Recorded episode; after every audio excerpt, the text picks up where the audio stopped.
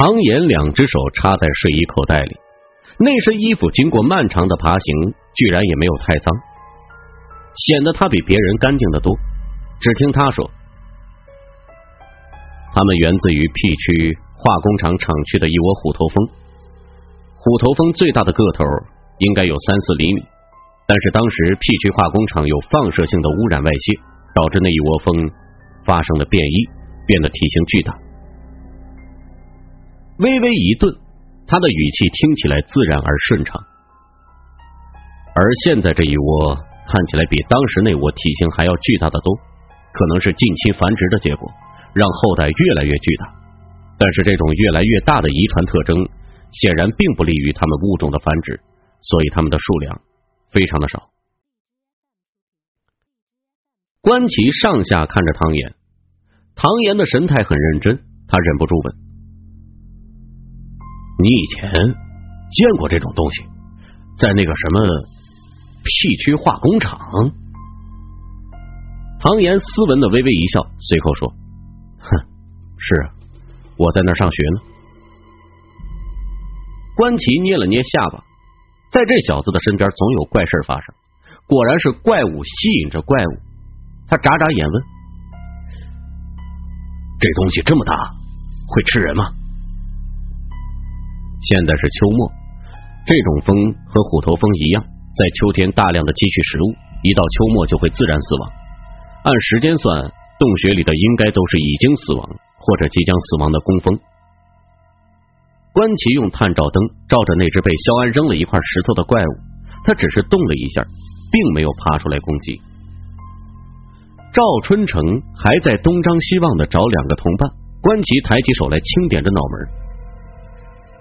地下通道的尽头是一窝巨大的黄蜂，这和血管被盗案没有任何具体的联系。两件价值千万的宝贝，两条通向蜂窝的长长通道，失踪的盗宝人，这有什么联系啊？这真的是有关联的吗？他挑眼看着唐岩，唐岩轻轻的说：“当然是有关联的。”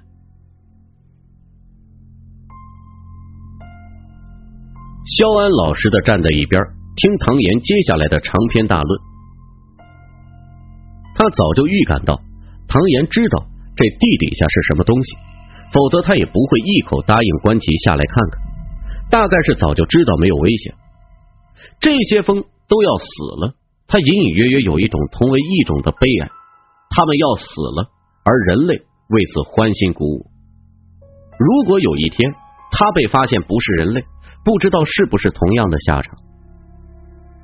什么联系啊？关奇。紧跟着追问了一句：“虎头蜂是吃肉的？”关奇的眼神亮了亮。然后呢？所以这些飓风也是吃肉的。关警官难道有没有觉得奇怪？他们这么大的个体，他们是食肉昆虫，却几乎从来没有人发现过他们觅食。那是因为。他们有充足的食物，就近取食，不需要觅食。唐岩浅浅的笑道：“没错，他们得到了充足的食物。可是食物在哪儿呢？”他指了指头顶，这里是距离地表二十米的地下，飓风的巢穴通道遍布土层每个角落，几乎每一条通道都漫长而曲折。他们为什么这么长？他们为什么这么曲折？动物的肠道曲折是为了长的尽可能长，尽可能的吸收每一滴的营养。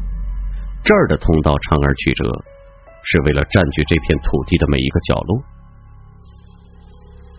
唐岩看了关奇一眼，关奇叹了口气，接下去说：“因为有食物，没错，因为有食物，但是在雀管的地下。”甚至燕尾街整片土地的下面会有什么食物呢？他的眼睛的颜色在这个时候突然变得浓黑，浓黑到没有丝毫的反光，极黑的色泽一闪而过。但是关奇并没有看见，他正在思考一种可怕的可能，这片土地之下会有什么食物，尤其是肉食。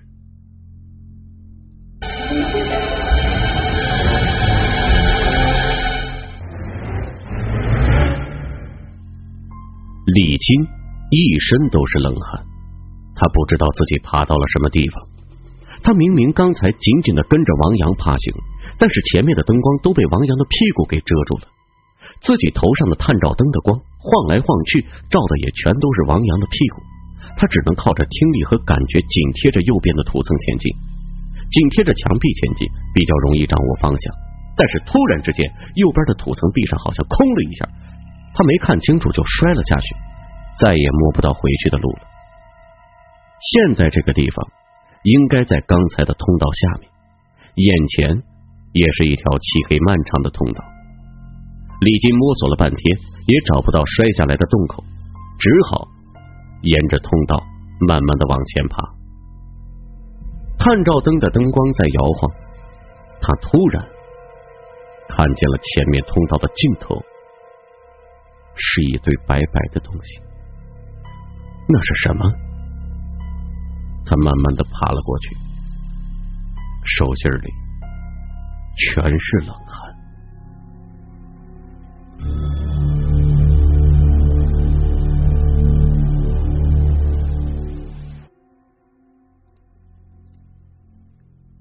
关奇在思考，是什么样的肉食能够供应这么多飓风至少一年的食粮？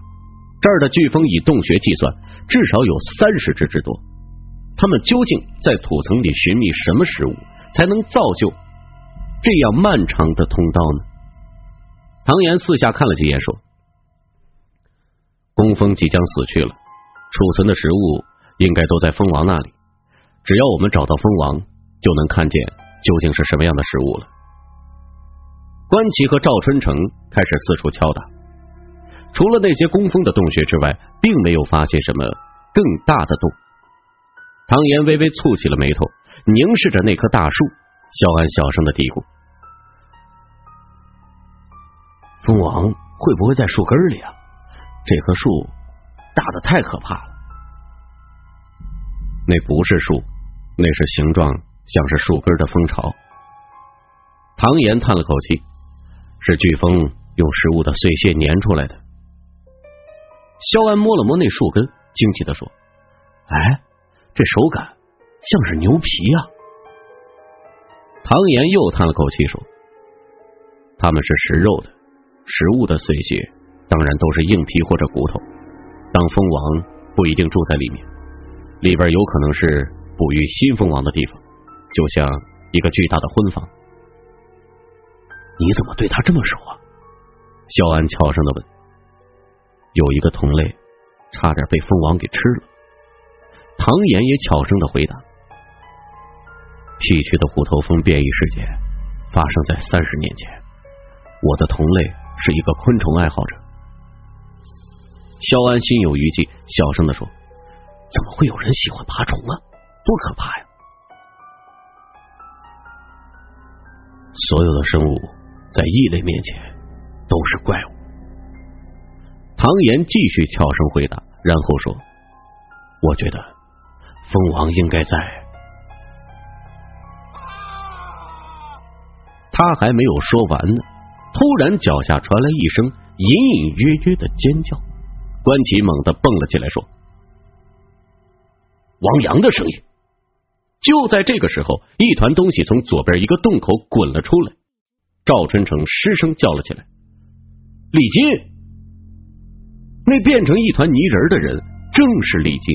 他双手捧着一个东西说：“长官，我在通道里发现了一个死者，你看。”关奇和肖安一起挤了过去，灯光之下，李金手里的东西纤毫毕现，那是一个头骨，一个非常小巧的婴儿的头骨，有些地方甚至发育尚未完全。婴儿，关奇震惊极了，难道这些飓风在土层里寻找的食物？竟然是人类的婴儿，那怎么可能呢？地下又响起了王阳的第二声惨叫，声音惊恐至极，仿佛受到了什么东西的袭击。唐岩仔细的听着，嘴角似笑非笑。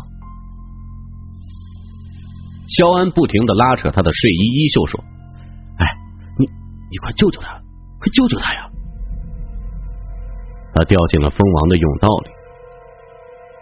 唐岩仿佛听着大自然美妙的声音，微微合眼，神情很有一些享受的意思。物竞天择，那是一个健康的、鲜活的肉食。肖安大怒：“唐岩，快点救他呀！”唐岩睁开眼睛，似乎颇为无奈的看了他一眼。肖安又加了一句：“快点啊！”关奇听着地下王阳的惨叫，四处摸索，不知道怎么下去。突然，唐岩蹲了下来，手掌按在了地上。这个洞穴的地表是一层柔软的泥土，浅浅的泥土下是一片坚硬的岩石，大概是天然石壁的一部分。突然就听见“砰”的一声震响，一层灰烟涌了上来，就像圆环状的音乐喷泉一样，喷上来五六十厘米高。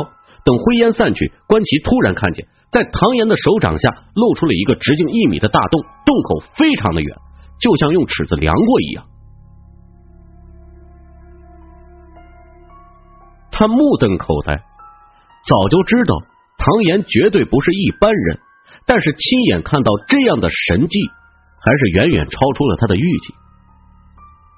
唐岩不像是关奇预计的那样，是能穿墙、能隐形、能空间跳跃的妖怪。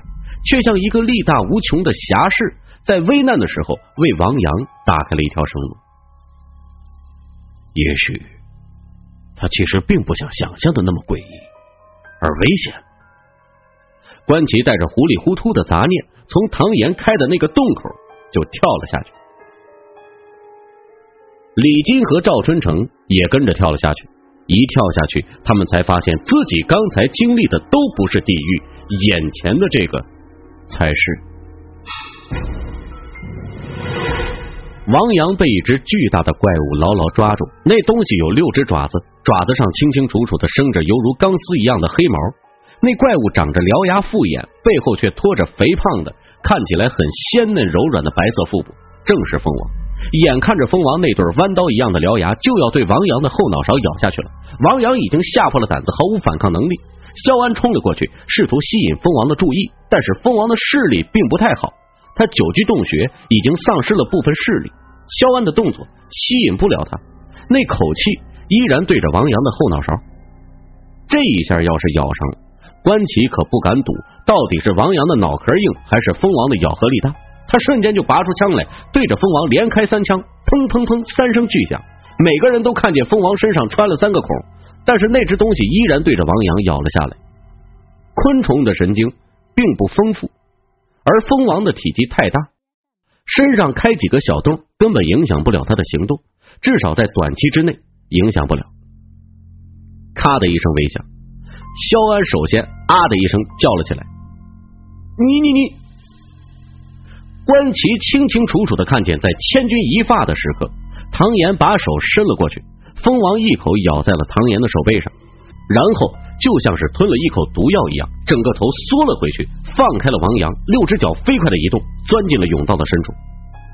王阳整个人软倒在地，李金和赵春成浑身发抖的安慰着他，只是他依然惊魂未定，说起话来也是结结巴巴、颠三倒四。你你怎么样了？肖安冲到唐岩的身边，失声问道。唐岩抬起手来。他的手背被咬穿了两个大洞，从伤口处就可以看到断裂的骨头和韧带，但是并没有流血，只是流出了一些比清水粘稠一些的液体。他的神态也很淡定，说：“一会儿就好。”关奇张口结舌的看着唐岩手上的伤口，这个东西他绝对不是人，但奇怪的是，唐岩明明不是人。也许是什么比人类可怕很多的怪物，但是关奇此时却松了口气，莫名其妙的想到了，他不是人，可能比人类厉害的多。突然就有了一些安全感，他十分厌恶自己像找到了靠山的感觉，又不得不强迫自己承认这就是事实。蜂王逃到了甬道深处，唐岩终于看清了储存在他这儿的食物是什么。那是一堆被飓风的粘液裹住的婴儿尸体，有大有小，大的可能一两岁，小的几个月，甚至有的是流产的胎儿。所有的孩子都没有穿衣服，脖子上被勒死的痕迹清晰可见。有赖于蜂蜜和蜂蜡的保存，他们没有腐败。有些孩子还睁着眼睛，表情惊恐万分，不知道生前是看见了什么令他们惊恐崩溃的东西。关奇和唐岩面面相觑，在雀管地下的土层里，飓风寻觅的竟然是这样的食物。这片土层里得有多少被害的婴孩，能养育三十几只飓风？他们挖掘洞穴，在地下寻觅。就是在找这个，可是不管怎么样，土层里也长不出婴儿来。这些婴儿一定是另有来路，何况他们显然是被勒死的，那就是谋杀。关奇不寒而栗，按照这样的数量、这样的时间，这片土层里被食用和埋没的尸体，岂不是有数百之多？哪里能有数量这么巨大的杀婴案？又怎么能有数量这么多的婴儿失踪而没有人发现呢？李金和赵春成呆呆的看着那堆婴尸，突然，王阳木然的说了从刚才到现在的第一句话。他说：“妈妈呢？”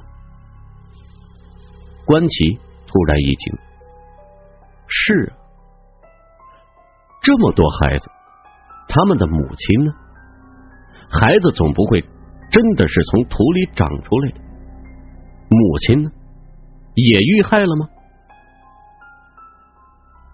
他的脑子里一片混乱，通道深处的秘密远远超出他的想象。这种人伦惨剧是真的吗？会不会是哪里出了错呢？唐岩蹲下身子，认真的看着那些婴儿的尸体，数了数，是五个孩子，数量并不太多。但是也不算少了，五个孩子年龄差距从一岁到几个月不等，有男孩也有女孩，他们的母亲在哪儿？关警官，我认为事情非常的严重。唐岩说着，他缓慢的站了起来。这里的蜂群以鹰尸为食，虽然暂时还不知道这些鹰尸来自于哪里。但现在是秋末，他抬起手来，在形如树根的蜂巢上一拍，咔啦一声脆响，蜂巢应声而破，露出了内洞的内里。那里边什么都没有，但是有几个整齐的空洞，那原本是新蜂王的居所。冬天快要来临，新的蜂王要建立新的巢穴，这是繁衍的本能。我认为血管地上的两个洞口，并不是因为有人要偷窃珍宝。而是因为新蜂王和雄蜂在巢穴里交配之后，挖掘了通往地面的通道，他们出去了。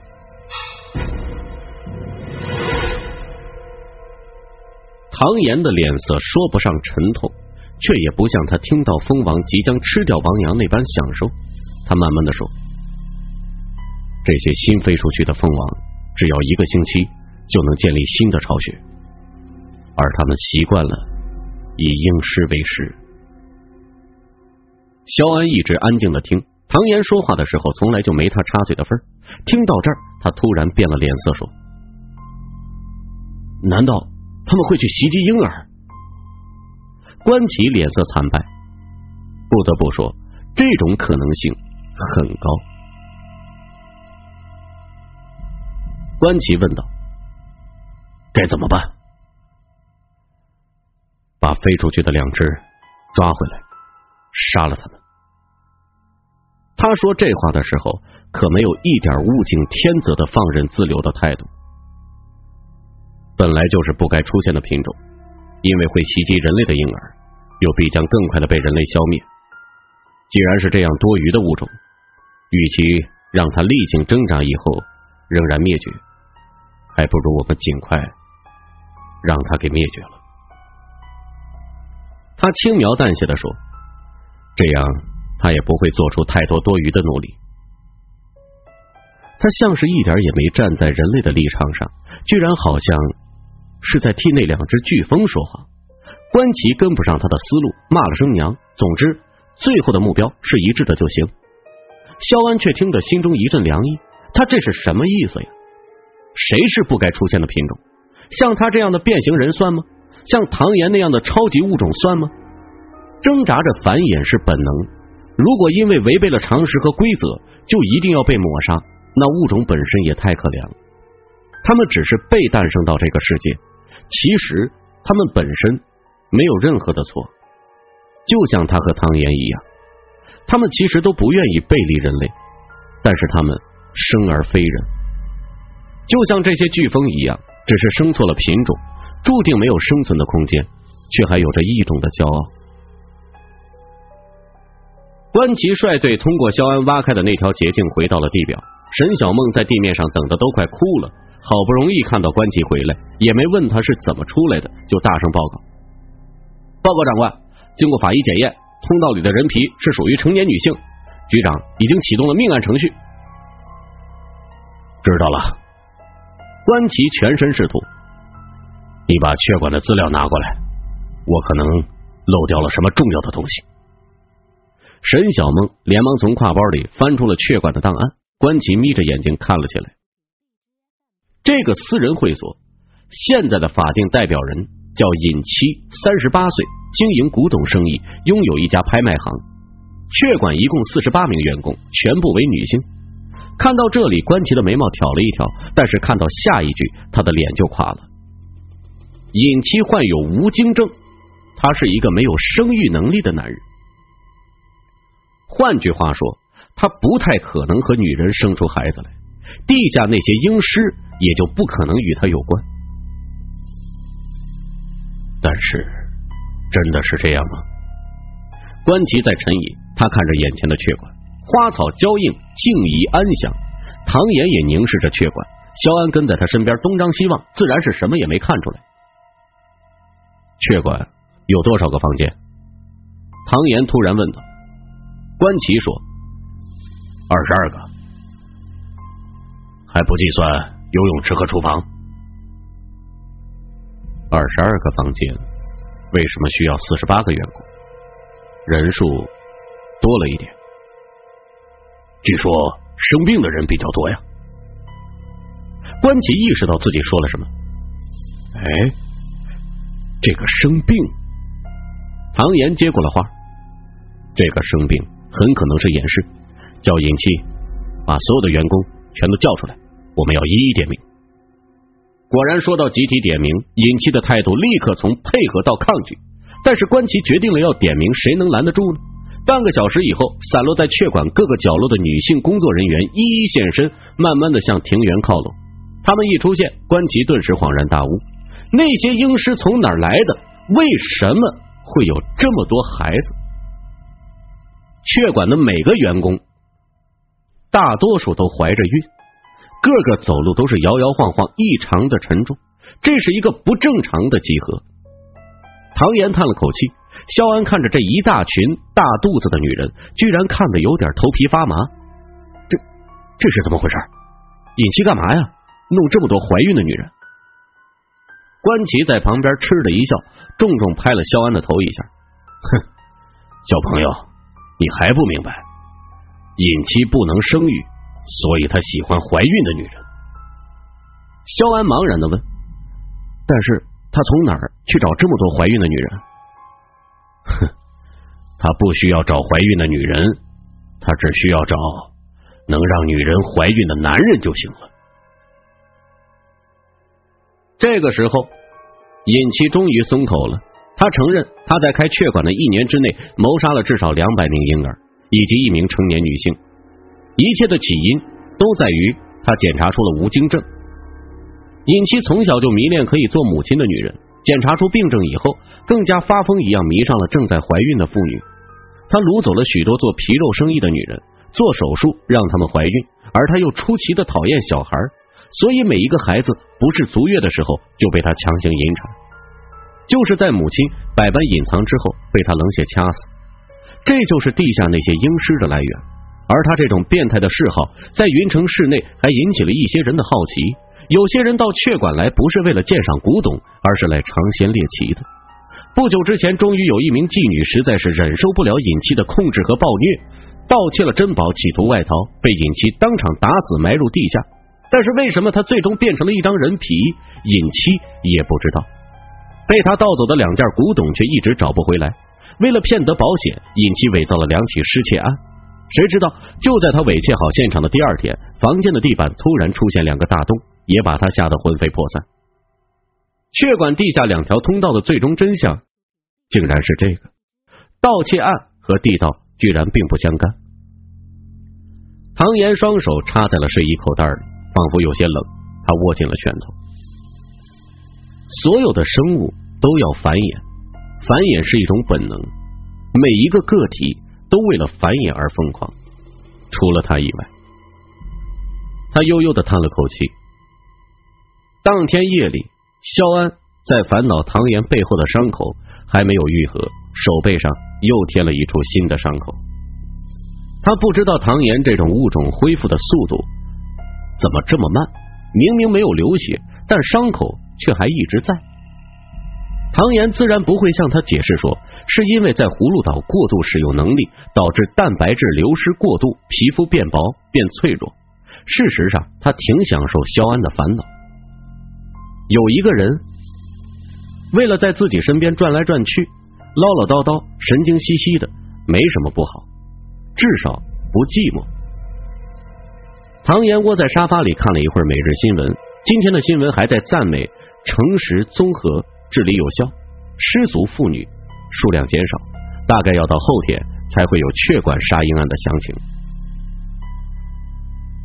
他无聊的放下报纸，突然说：“小安，你去躺在阳台上吧。”肖安吓了一跳，干嘛？唐岩若有所思的看着他说：“变性人是寿命非常长的物种。”按照你现在的等级，基本还处在幼儿期。肖安听懂了他的意思。喂喂喂，你开玩笑的吧？唐岩很认真的说：“你去躺在阳台上，说不定飓风的新女王会来觅食。放心吧，她一出现，我就杀了她。”肖安惨叫一声，逃进厨房说：“你开玩笑的吧？我才不去呢啊！我又不是婴儿。”干嘛要当诱饵啊？唐岩的嘴角浮起了笑意。哼，我要喝牛奶。肖安在厨房里不知道念叨了一长串什么，才心不甘情不愿的说：“嗯，知道了。”于是唐岩笑得更开心了一些。